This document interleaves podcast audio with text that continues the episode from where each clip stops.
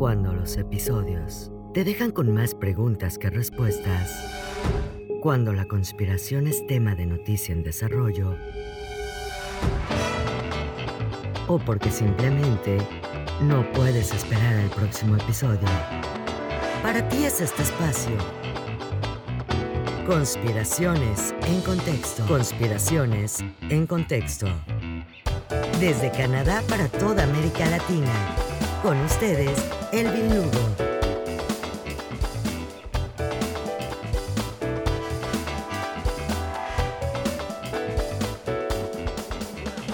Muy buenos días o muy buenas tardes, porque no hay hora específica ni requerida para escuchar este podcast. Así que, no importando la hora, un cordial saludo a todos los que nos están escuchando en este momento. Y como a cada episodio, espero que se encuentren muy bien donde quiera que estén y que, por los próximos minutos, este episodio los acompañe bien en el momento en que lo escuchen. Anuncio oficial y definitivo. Puesto que me estoy atrasando con la segunda temporada y quiero poder lanzar junto todo, quiero poder lanzar la temporada junto a todo lo nuevo que ya tenemos listo.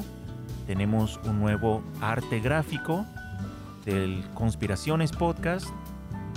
Ya tenemos listo video promocional, tenemos listo bueno, no les puedo decir la sorpresa que les tengo listo a los fans.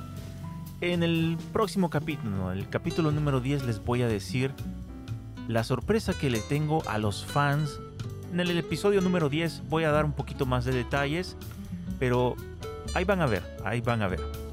Y este, por supuesto, si tú me estás escuchando, entonces, pero yo hasta ahora llego a conocer el, el podcast, no lo conocía antes, ¿cómo podría yo beneficiar o podría yo ser parte de, de esos superfans? Bueno, muy sencillo. Primeramente tienes que agregar eh, la página conspiraciones21, arroba conspiraciones21 de Instagram y, eh, o mejor dicho, porque puede ser que tengas ya Instagram pero no tengas esta otra aplicación o viceversa, puedes este, buscarnos en Telegram. También nos vas a encontrar arroba conspiraciones21.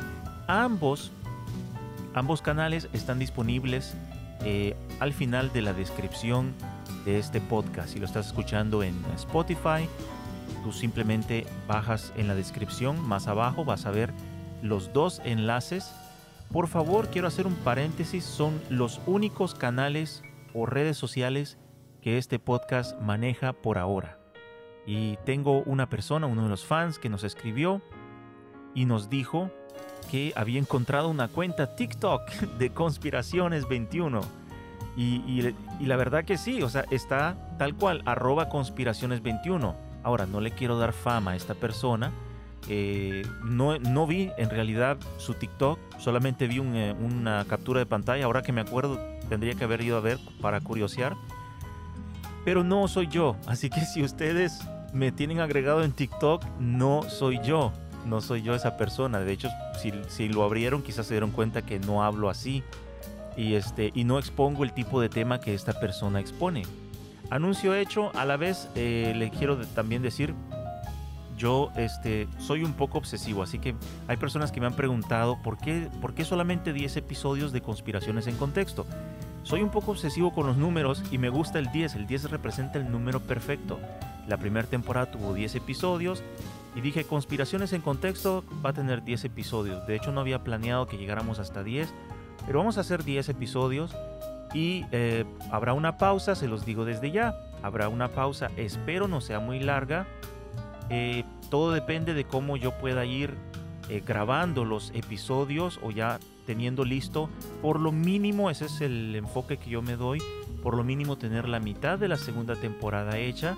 Vamos a ver, no estamos ahí todavía, así que próxima semana o quizás dentro de dos, vamos a ver todavía, episodio número 10 de Conspiraciones en Contexto será el último. Así que no esperen el episodio 11, no habrá. Bueno, tal vez hagamos un episodio sorpresa, alguna cosa eh, para ustedes, los fans, pero no habrá tema eh, sobre las conspiraciones después del número 10. Vamos a pasar a la segunda temporada. Pero por ahora y sin más preámbulo, vamos a entrar al tema de hoy.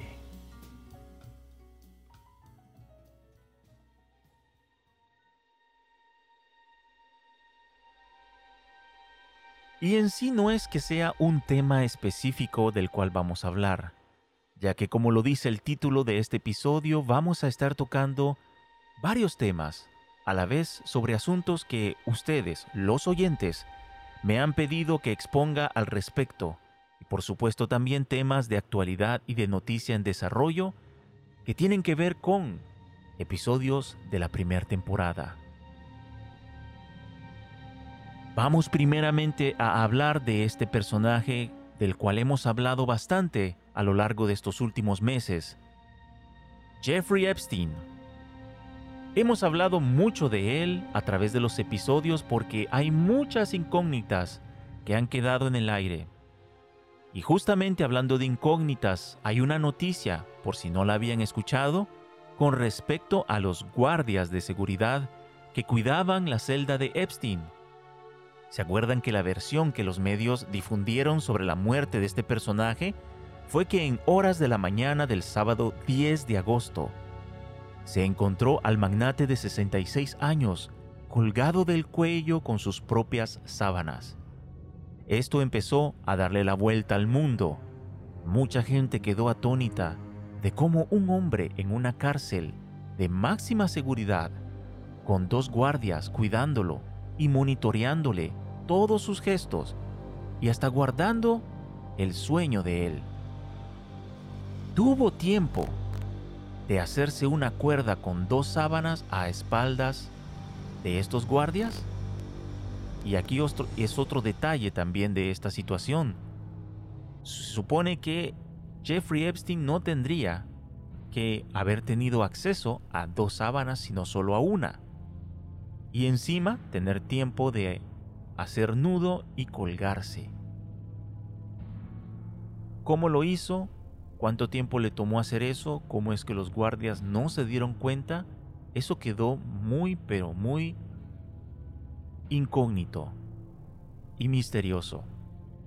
Por supuesto, la excusa de ambos guardias, y fue la que los medios difundieron, fue de que se habían dormido. Creo que todos tal vez recuerdan esa noticia, se habían dormido los guardias y luego surgió de que uno de ellos era el que se había dormido, mientras que el otro estaba haciendo shopping en su celular durante todo el tiempo de que Jeffrey Epstein tuvo tiempo de colgarse. Encima de esto sabemos que las cámaras de seguridad extrañamente dejaron de funcionar, exactamente en el tiempo en que Jeffrey Epstein se estaba preparando para suicidarse, entre comillas.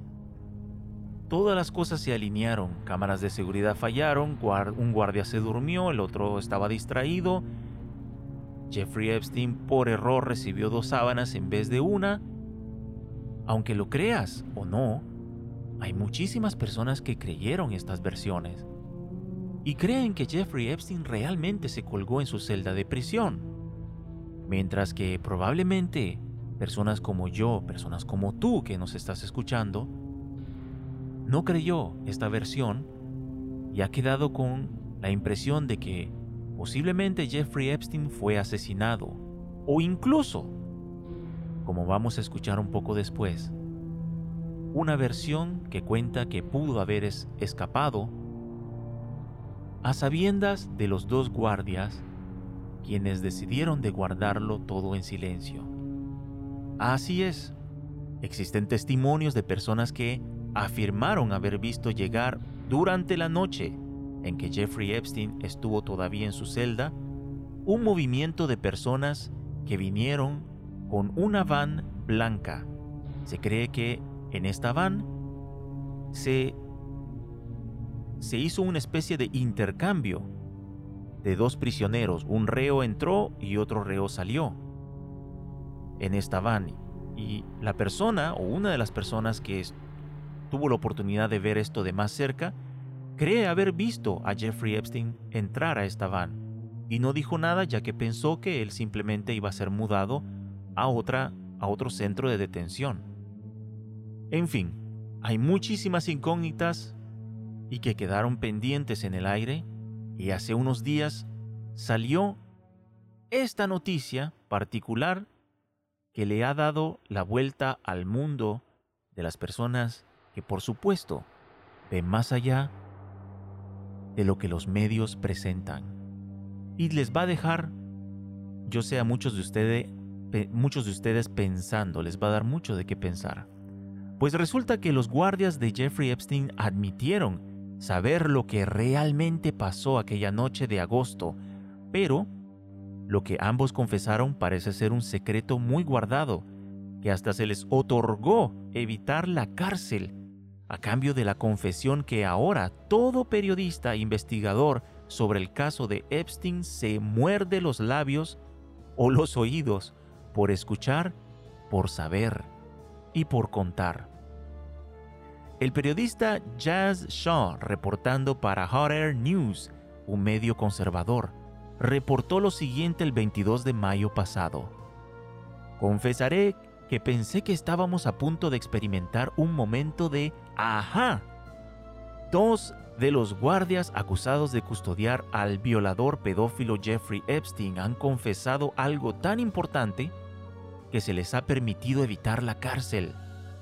Tova Noel y Michael Thomas han llegado a un acuerdo con la fiscalía, aunque no fue por asesinato o incluso por estar tangencialmente tangencialmente, perdón, involucrados en el asesinato de Epstein. Lo único que se conoce por ahora de lo que han confesado es esencialmente que fueron malos en su trabajo. Se sabe los dos guardias admitieron haber falsificado registros de la prisión que indicaban que habían estado revisando a su prisionero cada 30 minutos como lo era requerido. En cambio, permanecieron en sus escritorios, dedicados a hacer compras en líneas y otro en dormir. Ambos obtuvieron como única penalidad realizar 100 horas de servicio comunitario cada uno. Fin de la nota. Por supuesto esta noticia de hace unos días por lo menos a mí me tiene con los nervios de punta, porque por fin se sabe que algo extraño pasó con Epstein, ya no hay duda y estos dos guardias lo saben y decidieron contar el secreto. Ahora, ¿habrán hablado con las personas correctas? Esa es otra pregunta y solo el tiempo nos dirá.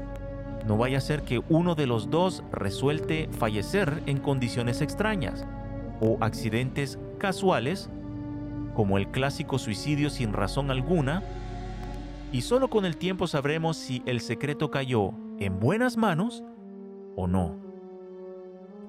Se rumoró mucho acerca de que Epstein no se suicidó y que tampoco está vivo. Entonces, ¿es porque fue asesinado? Y no cabe duda de que, de haber sido asesinado, y se han hecho muchos memes al respecto, dicen que pudo haber sido Hillary Clinton. No ella en persona, pero la autora del crimen, o quien fue la, la que dio la orden. ¿Y por qué Hillary Clinton? dirán algunas personas. ¿Por qué la acusas tanto? ¿No la quieres? Les voy a decir. Uno, porque esta mujer, a pesar de lo que creen muchos, de que solamente es el marido, la, la mujer del expresidente de los Estados Unidos, es ella quien tiene mucho poder o mucho más poder que su esposo en el mundo de las élites globalistas y políticas en Washington. Es una mujer que, como lo demuestran los emails de John Podesta, es casi una reina para el Partido Demócrata.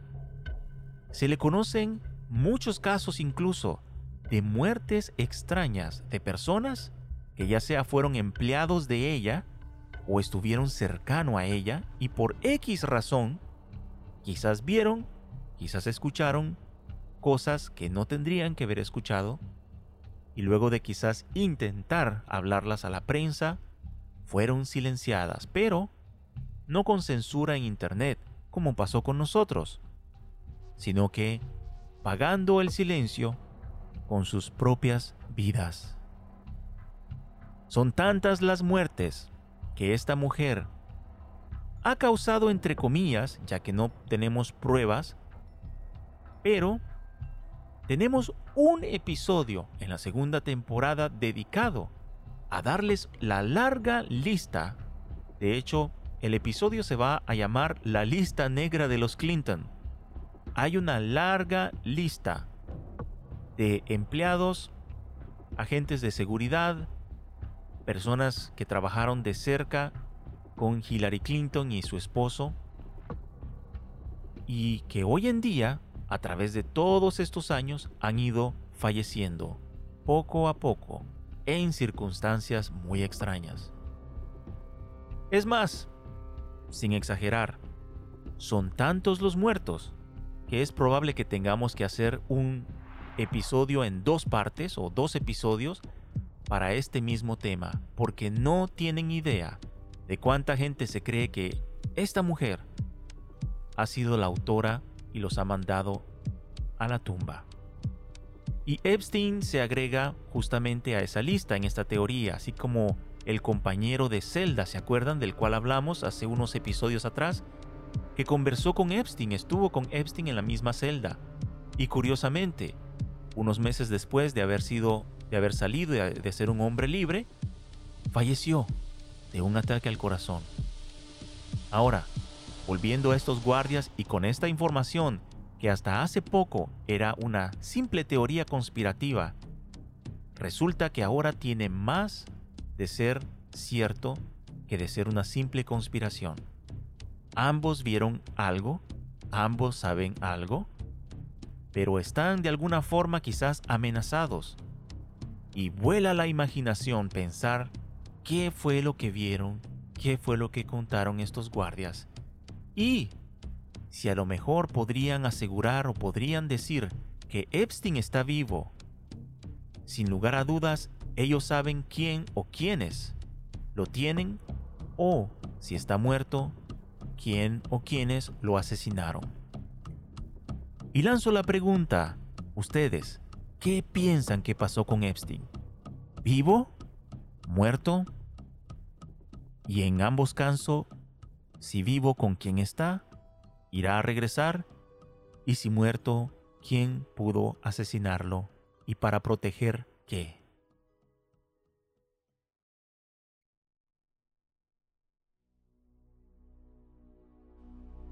Adrenocromo una palabra que quizás escuchaste por primera vez aquí en este podcast y quizás en unos días, semanas o meses sea prohibido escribirla o mencionarla en redes sociales, pues resulta que los medios se han asegurado de no llamarlo por su nombre, porque el nombre, así raro como suena, conlleva tener que explicar qué significa y tener que admitir que sí, es un término científico, o por lo menos un componente y resultado de la oxidación de la sangre adrenalizada.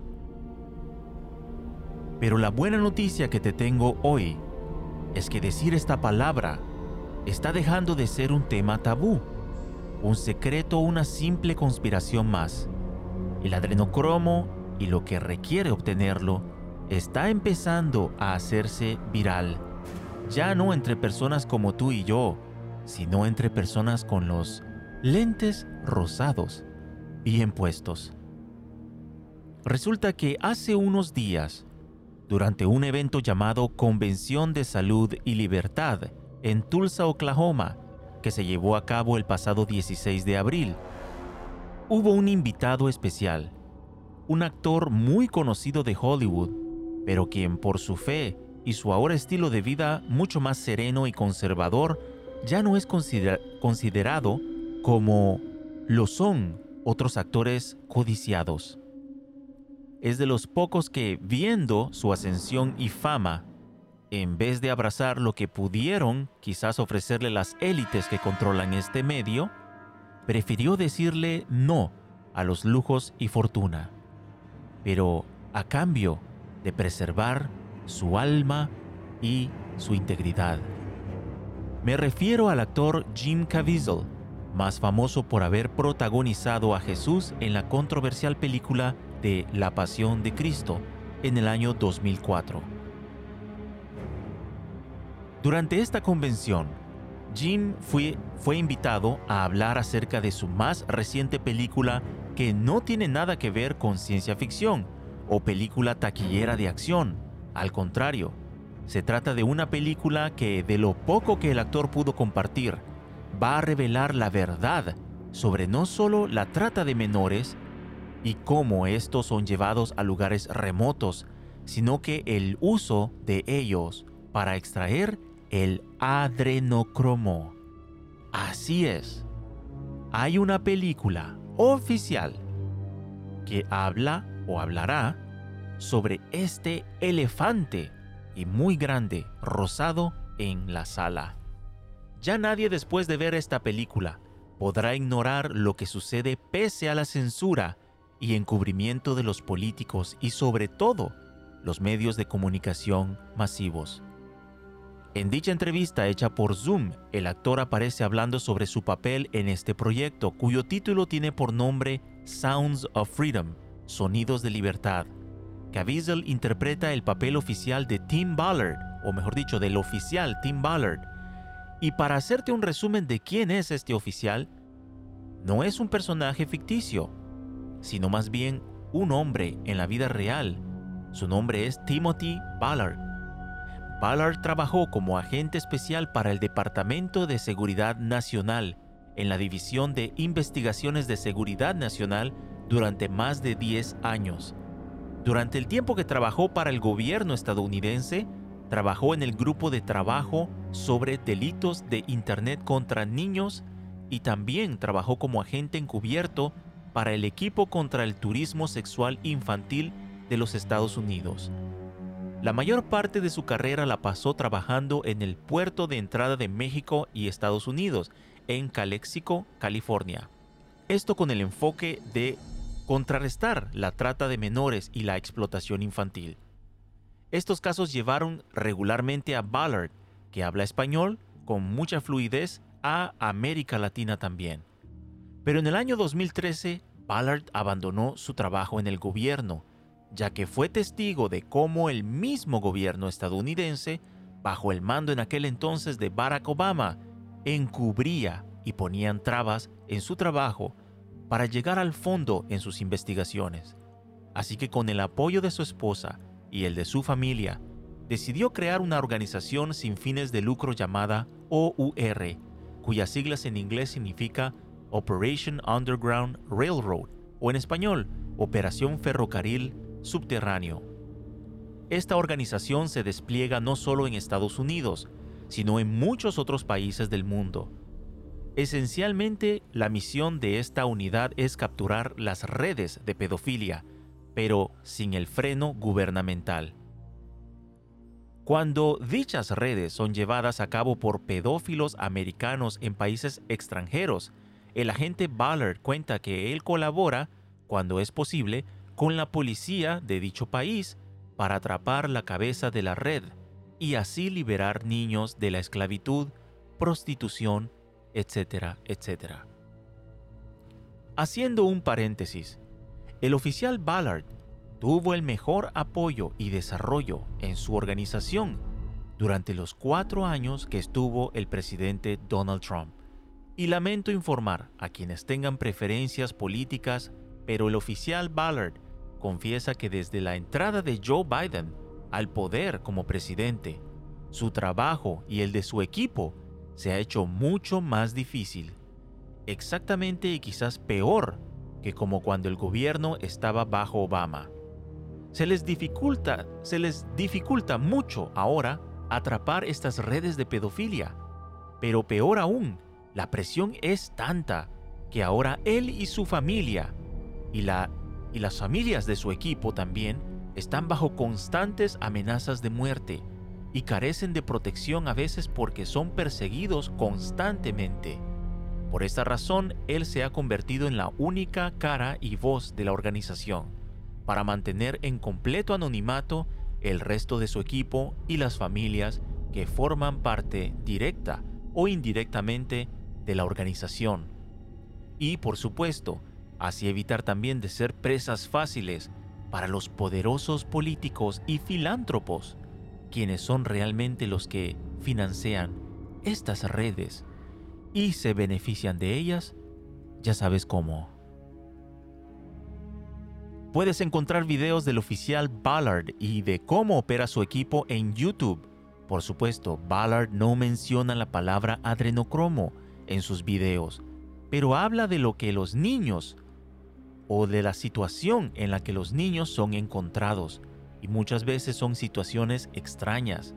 Ellos son salvos de situaciones completamente, dice Ballard, aparte o afuera de lo que normalmente estas redes, haciendo alusión a lo que se entiende son situaciones ritualistas. Y hay testimonio, hay video, y como parte de la preparación para interpretar este papel de el oficial Ballard, el actor Jim Caviezel tuvo que ver parte de lo que los agentes de la OUR encuentran en sus operativos y en breve o en esta breve entrevista en línea que dio el pasado mes de abril, menciona haber visto horrores. El actor se convierte entonces en el intérprete del agente Tim Ballard y es aquí donde la oportunidad se da para que el agente Ballard a través de esta película pueda contar la realidad del tráfico de menores y los horrores que se llegan a descubrir y que por supuesto no se pueden decir en un canal de YouTube o una entrevista sin ser censurado. Volviendo a la entrevista que podrás encontrar en internet si buscas a Jim Caviezel, J-I-M y el apellido C-A-V de Víctor, I-E-Z-E-L, y la palabra adrenocromo, a-D-R-E-N-O-C-R-O-M-O, entre artículos de, por supuesto, burla, ridiculización hacia el actor, encontrarás el video o algunos videos incluso traducidos de dicha entrevista. Yo les haré a continuación una transcripción de una parte de la entrevista que dio Jim Caviezel. Le preguntan a Jim sobre su película él explica, por supuesto, sobre el papel que lleva en la película y a quien interpreta, etcétera, etcétera. Y luego habla de los agentes de la OUR y lo que ellos hacen. Jim dice, ellos están ahí abajo salvando niños, refiriéndose a las operaciones de la OUR. Mientras hablamos, ellos están sacando a niños de los más oscuros rincones del infierno ahora mismo dentro de unos dumps, refiriéndose a unas bases militares subterráneas profundas y todo tipo de lugares. En estos están cultivando adrenocromo de los niños. Mira, si supieran dónde estamos ahora, necesitamos de sus oraciones. Esta película, cuando, cuando Tim Ballard, que se refiere a la gente obviamente quien participó también asesorando el equipo de filmación, cuando Tim Ballard vino a Bogotá y veníamos de terminar dos tercios de la película. Le dije, ¿por qué me escogiste a mí para interpretarte? Bueno, le respondió Tim, en realidad no querían escogerte a ti, querían escoger a otro actor. Jim le responde, ¿sabes qué? Siento lo mismo que sentí cuando actué en la película de El Conde de Montecristo y La Pasión de Cristo siento que este proyecto va a ser igual de especial y fenomenal. A lo cual Tim le respondió, es chistoso que menciones esas dos películas, porque esas son las dos y únicas películas que vi donde actuaste. Y fue ahí donde pensé, tengo que convencer al director y al equipo de producción de que lo escojan a él para interpretar mi papel. Luego Jim hace una pausa y se pone un poco emotivo. El entrevistador le dice, Jim, espera, Tú mencionaste una palabra hace como un minuto y quiero aclararla, quiero aclarar qué palabra es esa. Quiero asegurarme bien. ¿Tú mencionaste la palabra adrenocromo? Jim responde sí. El entrevistador sigue. Hay cerca de medio millón de personas con la asistencia presente y los que nos están viendo en línea Hemos estado teniendo ciberataques y nuestra transmisión se ha visto entrecortada una y otra vez, pero tú has mencionado esa palabra y quiero preguntar, levantando las manos a la audiencia, ¿Quién había escuchado esa palabra antes en este lugar? En el video se pueden apreciar pocas manos levantadas. El entrevistador le dice a Jim, ¿podrías explicar, y esto hasta donde creas que puedas o debas explicarlo, qué es o significa esa palabra? Porque hay muchos que nunca han escuchado de esto y sería bueno explicarles de qué se trata. Jim responde, esencialmente todos tenemos adrenalina en nuestro cuerpo. Lo simplificaré así. Cuando tienes miedo, tú produces adrenalina. Si eres atleta, por ejemplo, y estás cerca de la meta, tu cuerpo va a producir adrenalina para poder llegar a esa meta. Pero, en el caso de un niño, cuando sabe que va a morir, su cuerpo secreta esta adrenalina en mayor cantidad. Y hay muchos términos que me han explicado que involucran este proceso, pero es el peor horror que yo haya visto. Están ellos allí, solos, gritando. Y mismo si nunca yo hubiese visto estas imágenes, esto va demasiado lejos. Y esta gente que hacen estas cosas, el actor toma una pausa y luego dice, no habrá piedad para ellos.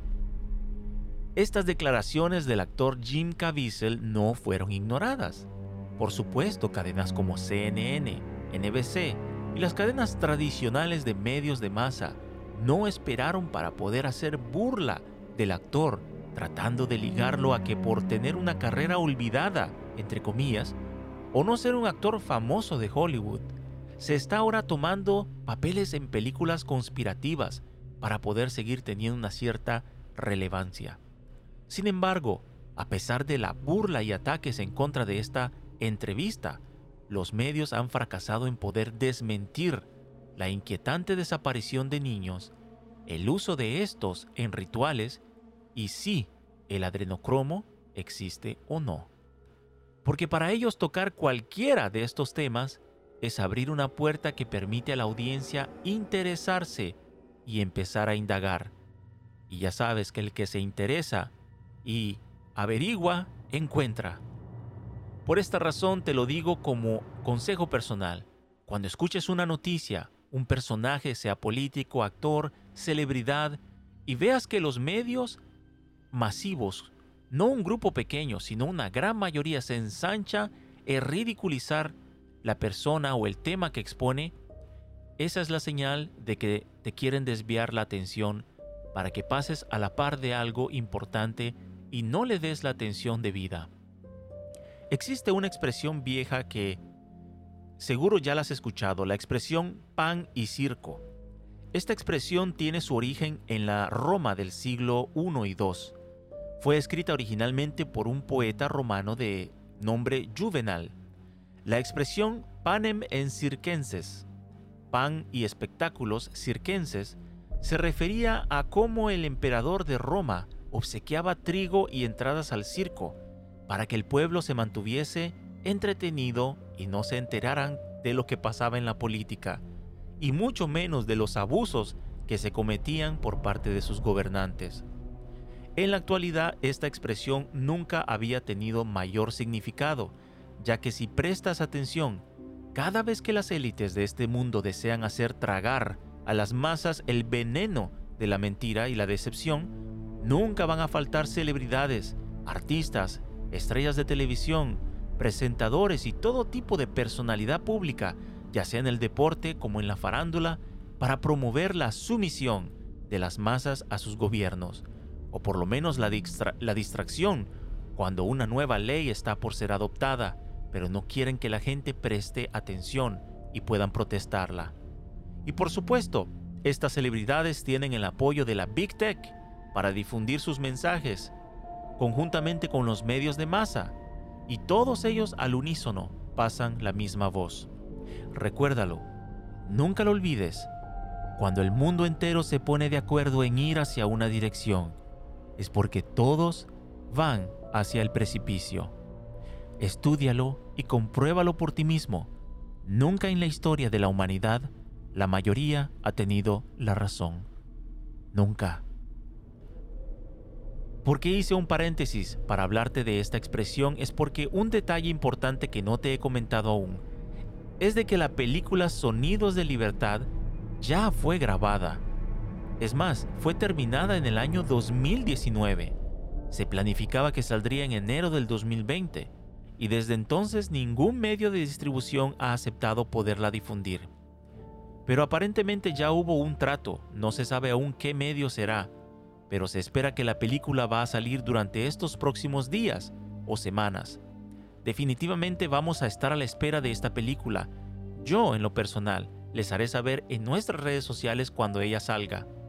Y por supuesto, no esperes a verla en cines, ya que es muy probable que se haga disponible solo en una, en una plataforma digital. Y aún así, no creo que Netflix la quiera presentar. Estoy convencido que han tratado de negociar que corten partes o una parte esencial donde el adrenocromo es mencionado. Y todo porque si este tema llega a picar el interés de pocos, es probable que el mismo efecto de la bola de nieve o del boca a oreja haga de esta película un enorme punto de interrogación en millones de cabezas provocando que les se tumbe el negocio de las élites y se les haga aún más escaso encontrar cómo producir esta droga, si es que se le puede llamar así, a la droga que es el resultado de una práctica diabólica, animal y pagana.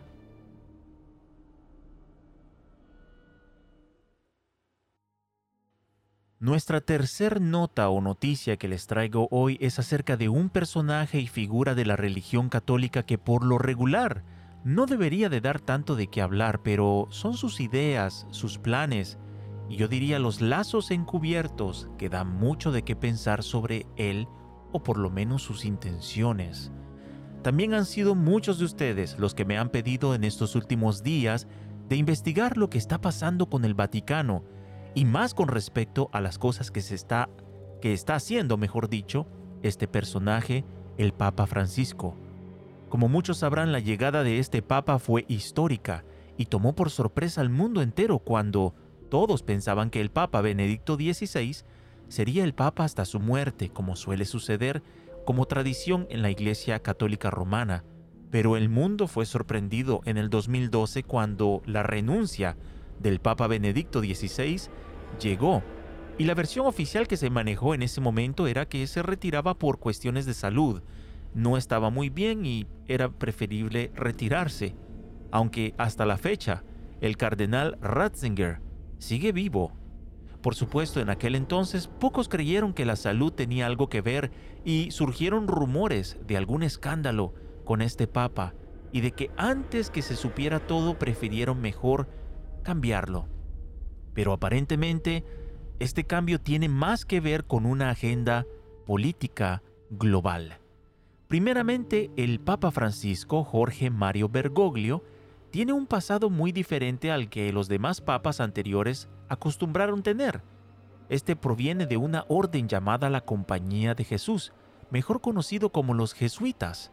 Ahora dentro de este grupo aparentemente hay buenos y hay malos, y no estoy diciendo que sea un grupo todo malo o oscuro. Puede ser que Jorge Mario Bergoglio sea de los jesuitas buenos o de los malos. Es un simple dato que por ahora pienso seguir investigando antes de poderles dar más al respecto de los jesuitas. Lo que sí les puedo decir es de que a diferencia de muchos papas anteriores, el Papa Francisco tiene la mayor oposición en este momento dentro de las filas del catolicismo.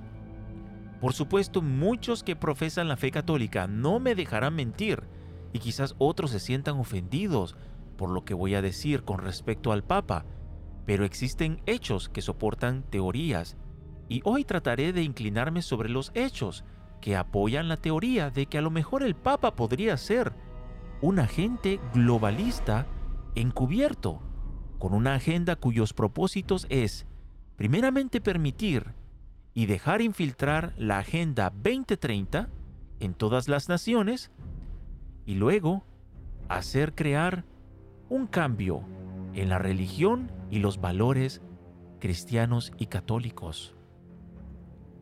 Recuerda sin lugar a dudas la fórmula de David Icke que mencioné en el episodio La Agenda 2030. El primeramente crear un problema obtener una reacción y luego proponer una solución. Pues así se viene dando desde hace unos años a cada vez con mayor intensidad de que el Papa Francisco hace declaraciones que provocan una reacción y que luego tienen por solución la tolerancia y permitir dejar pasar. Él está empezando a modificar por completo la posición que por siglos la Iglesia Católica sostuvo en diferentes temas, que no voy a entrar en desarrollo para no hacer controversia de esto, pero ha sido señalado por personas dentro del Vaticano como un enviado del nuevo orden mundial.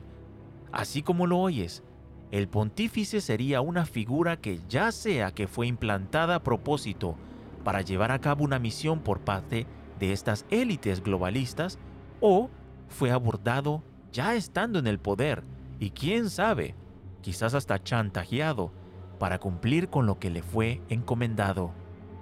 Esta teoría se basa en diversas fuentes dentro del mismo Vaticano que desde el 2017 vienen de forma cada vez más fuerte exponiendo lo que el Papa está haciendo. Primeramente, por medio de Wikileaks, la misma plataforma que reveló los emails de John Podesta. En esta se pueden leer cómo diferentes voces del Vaticano aseguran que Jorge Mario Bergoglio fue puesto por tres personajes principales de la Kabbalah y la élite globalista, George Soros, el expresidente Barack Obama y la ex candidata a la presidencia Hillary Clinton. Esto a través de un golpe encubierto que, como dije anteriormente, bajo amenazas de revelar algo del Papa conservador Benedicto XVI, que no solo lo podría comprometer a él, sino a toda la Iglesia Católica y al Vaticano. Recuerda que estos personajes de la Cabala son quienes controlaban los medios de comunicación o, controlan hasta la fecha los medios de comunicación en todo el mundo. También controlan la farándula, Hollywood, etc. Así que para ellos cambiar la opinión pública sobre el Papa y el Vaticano es una cuestión de sacar una simple noticia a la luz y crear un escándalo mediático alrededor de este para crear un rechazo o la caída de una persona o una institución completa. Entre muchas voces en el Vaticano hay una, con mucha influencia, como la, de, la del arzobispo Carlo María Vigano. Este envió una carta abierta al que todavía en el 2017 era el presidente de los Estados Unidos, Donald Trump. Y a continuación vamos a escuchar un poco de lo que decía primeramente en su carta del 2017 y luego la segunda en el 2019 en la que pidió, en la segunda, de que el Papa Francisco renunciara a su posición. Vamos a escuchar. El ex embajador del Vaticano en Estados Unidos pidió la renuncia del Papa Francisco, alegando que tanto él como su predecesor, Benedicto XVI, sabían de los abusos sexuales desde el cardenal estadounidense Theodore McCarrick. El arzobispo Carlo María Vigano reapareció tras 10 meses luego de publicar una carta de 11 páginas en las que señalaba al máximo jerarca de la Iglesia Católica de cómplice por ocultar abusos sexuales dentro de la diócesis. Esta vez apareció por medio de una entrevista publicada en The Washington Post. Según el diario, el arzobispo Vigano envió cerca de 8.000 palabras contestando las preguntas del periodista encargado de la entrevista. Lo que más impactó a los lectores es la petición que una vez más Vigano hizo al Papa Francisco de renunciar al cargo, pues asegura que tanto él como su predecesor Benedicto XVI callaron abusos sexuales que sabían estaba cometiendo el ex cardenal estadounidense Theodore McCarrick. Hubiera señalado que el mismo San Pedro negó a Cristo tres veces, pero luego lloró amargamente y se arrepintió. Entonces habría dicho lo que digo ahora, que el Papa Francisco imite a San Pedro. Pero si el Papa Francisco se niega a admitir sus errores y pide perdón para poder cumplir el mandato que recibió de Cristo, debe renunciar. Una de las preguntas que contestó Vigano fue acerca de la histórica conferencia episcopal celebrada en el mes de febrero en relación a abusos sexuales y de menores dentro de la diócesis. Que la Chiesa no si risparmierà nel compiere tutto il necessario per consegnare alla giustizia chiunque abbia commesso tali delitti. La Chiesa non cercherà mai di insabbiare o sottovalutare nessun caso. Pero para el arzobispo, ex embajador del Vaticano en Estados Unidos, no hay evidencia alguna de que Francisco esté comprometido con limpiar el desorden y exponer los encubrimientos. Hasta la fecha es un misterio el paradero del arzobispo Vigano, quien aseguró sigue celebrando la misa todos los días y rezando por el sumo pontífice. Por supuesto, esta fue una noticia del año 2019, para ser más preciso, junio del año 2019. Ahora, desde aquel entonces, muchas cosas han pasado. En primer lugar, llegó la pandemia y luego encontramos una carta nuevamente de este mismo arzobispo Vigano, enviada a Donald Trump el 25 de octubre del año 2020. Una carta un poco más, con un tono más diferente. Recordemos que en la primera carta, en la segunda, el arzobispo Vigano señalaba a Papa Francisco de esconder a un pederasta dentro de la Iglesia Católica y de guardar silencio sobre abusos, no solamente él, sino también el eh, Papa, eh, Papa Benedicto XVI. Pero el tono fue subiendo en las cartas del arzobispo Vigano y en esta, una de las últimas, creo que esta es la última o la penúltima carta, que le envió al expresidente Trump, el arzobispo ya no tilda al Papa Francisco de encubrir corrupción en la Iglesia Católica, sino de ser prácticamente un agente globalista para la implantación del nuevo orden mundial. Les voy a leer la carta. Dice así, domingo 25 de octubre del año 2020, Solemnidad de Cristo Rey. Señor presidente, primeramente Permítame dirigirme a usted en esta hora en la que el destino del mundo entero está amenazado por una conspiración global contra Dios y contra la humanidad.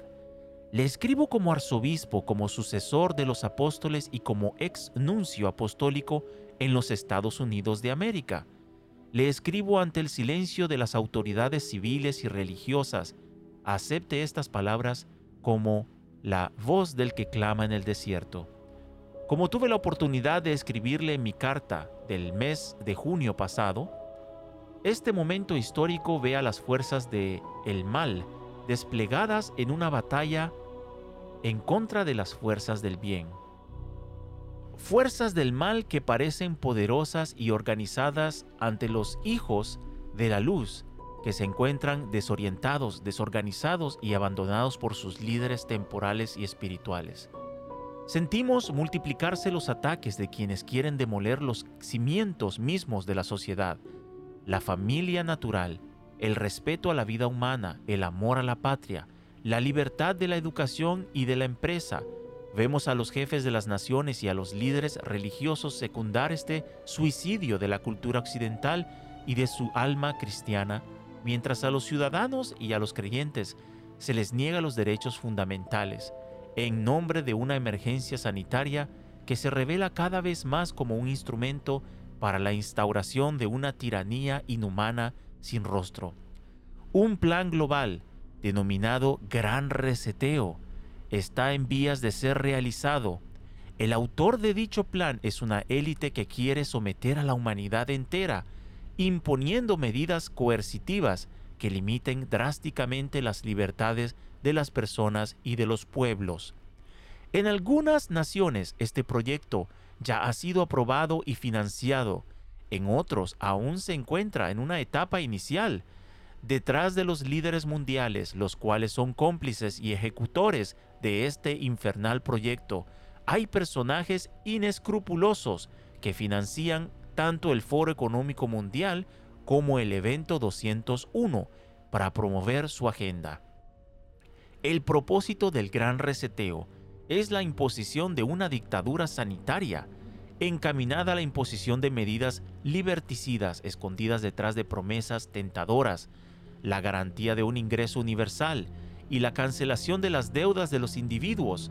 El precio de la condición para obtener estas concesiones por parte del Fondo Monetario Internacional será que las personas renuncien a la propiedad privada y se adhieran a un programa de vacunación COVID-19 y atención, COVID-21, impulsado por Bill Gates y con la colaboración de los principales grupos farmacéuticos.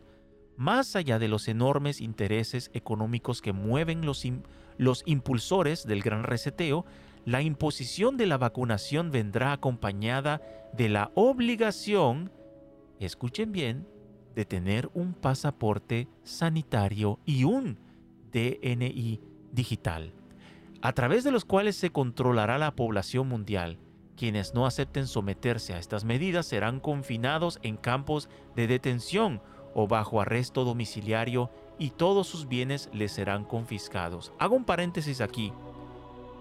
Esto es lo que se creía mucho en, ese entonces, a finales del 2020, que iban a llegar a una dictadura y harían cosas bastante fuertes aquellos que no quisieran tomar la vacuna y no quisieran adherir a este plan de pasaporte que permite pues identificar quién se vacunó y quién no, pero que va más allá y sino que permite clase, casi que hacer dos clases sociales, ¿verdad? Pero esto ha, esto ha cambiado mucho de aquel entonces para ahora, por los que han estado eh, atentos a lo que está pasando no solamente en sus países, sino en todo el mundo, dependiendo del país obviamente donde tú estás, pero se está viendo como que está bajando bastante esta, esta necesidad, ¿no? De querer eh, hacer que todo el mundo tenga esta especie de pasaporte digital que yo hablé en la Agenda 2030, tendría quizás mucho que ver con una antesala, no digo que la vacuna sea eso, no, sino que es una antesala, ahora sí, a lo que sería este, la, la marca de identificación digital, así se conoce, id2020.org, el sitio web todavía funciona, lo pueden ir a ver, no lo inventé yo, es una iniciativa que quiere que toda la gente pueda tener este implante eh, y las personas sean identificables a través de él. Ese es el fin. El fin justifica los medios. ¿Y cuáles son los medios? Pues todo lo que hemos estado viviendo hasta ahora. Vamos a seguir con la carta. Señor presidente, me imagino que usted ya conoce la siguiente noticia. En algunos países el gran reseteo deberá ser activado entre finales este año y el primer trimestre del 2021. Ya lo pasamos.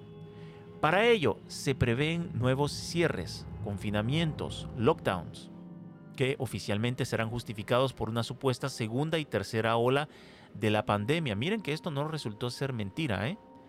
Resultó en parte ser verdad. Hay unos países que todavía siguen eh, temiendo una cuarta, quinta ola.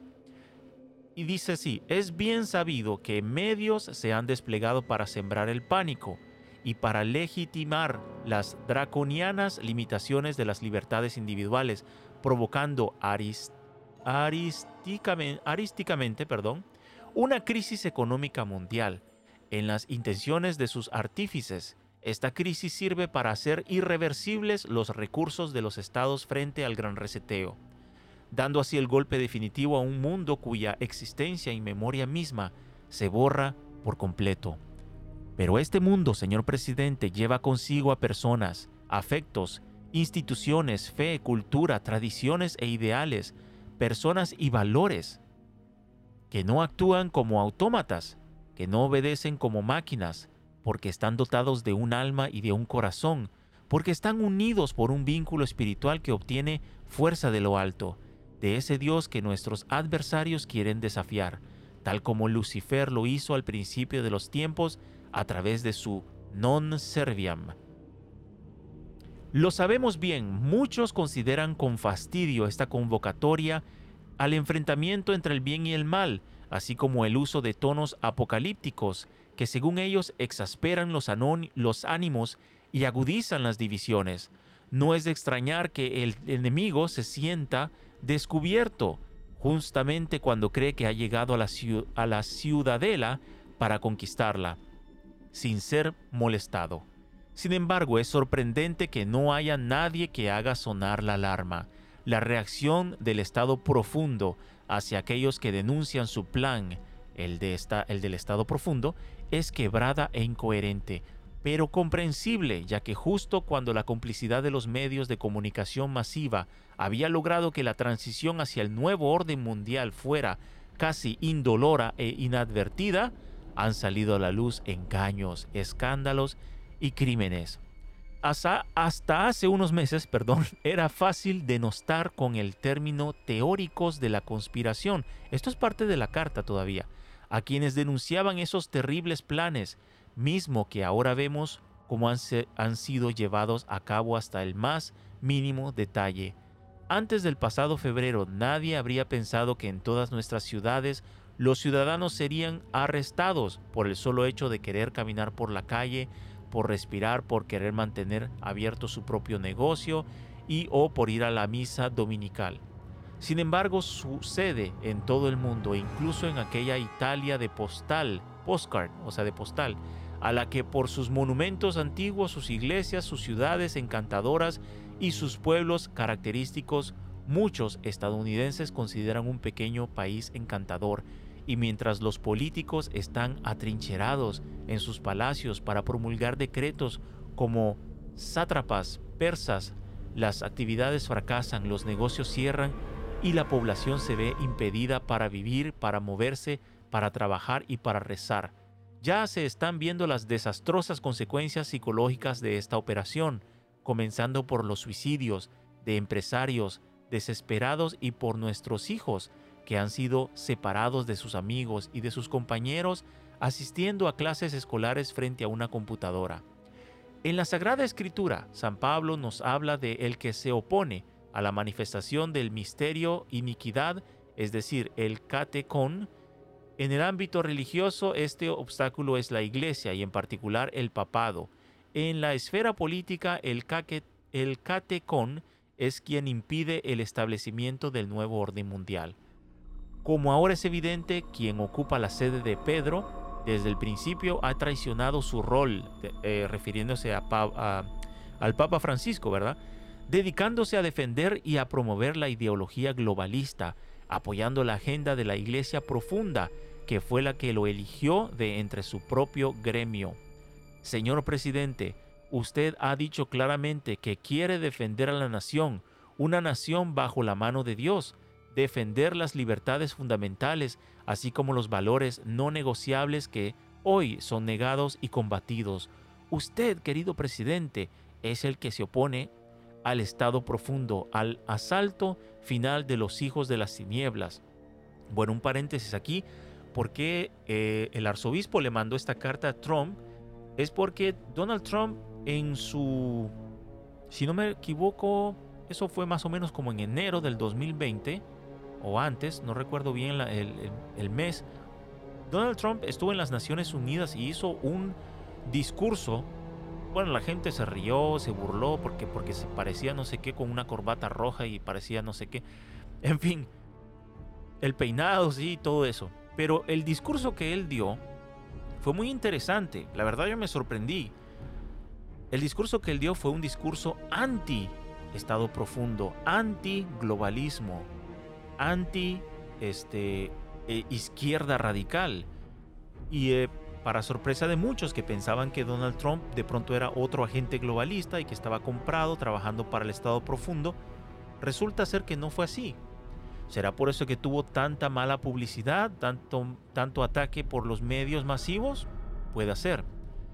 Sigue la carta. Para ello es necesario que todas las personas de buena voluntad estén convencidas de la importancia trascendental de las próximas elecciones. Bueno, ya sabemos lo que pasó. Eh, vamos a seguir más adelante eh, porque él habla aquí de las elecciones y todo lo demás. Y sin embargo, en este panorama desolador, en este avance aparentemente inexorable del enemigo invisible, eh, refiriéndose al virus, emerge un elemento de esperanza. El adversario no sabe amar y no comprende que para subyugar a las masas y convencerlas de dejarse marcar como cabezas de ganado, no basta con asegurarles un ingreso universal o con cancelarles las hipotecas. Este pueblo que durante mucho tiempo ha sufrido los abusos de un poder odioso y tiránico está redescubriendo que tiene un alma. Está comprendiendo de que no está dispuesto a entregar su libertad a cambio de la homologación y la supresión de su propia identidad está comenzando a comprender el valor de los vínculos familiares y sociales, de los vínculos de fe y de cultura que unen a las personas honestas. Este gran reseteo está destinado al fracaso, porque quienes lo han planeado No entienden que todavía hay personas dispuestas a salir a las calles para defender sus derechos, para proteger a sus seres queridos y para darles un futuro a sus hijos. La inhumanidad que nivela el proyecto globalista se romperá miserablemente frente a la firme y valiente oposición de los hijos de la luz. El enemigo tiene a Satanás de su lado, el cual no sabe nada más que odiar.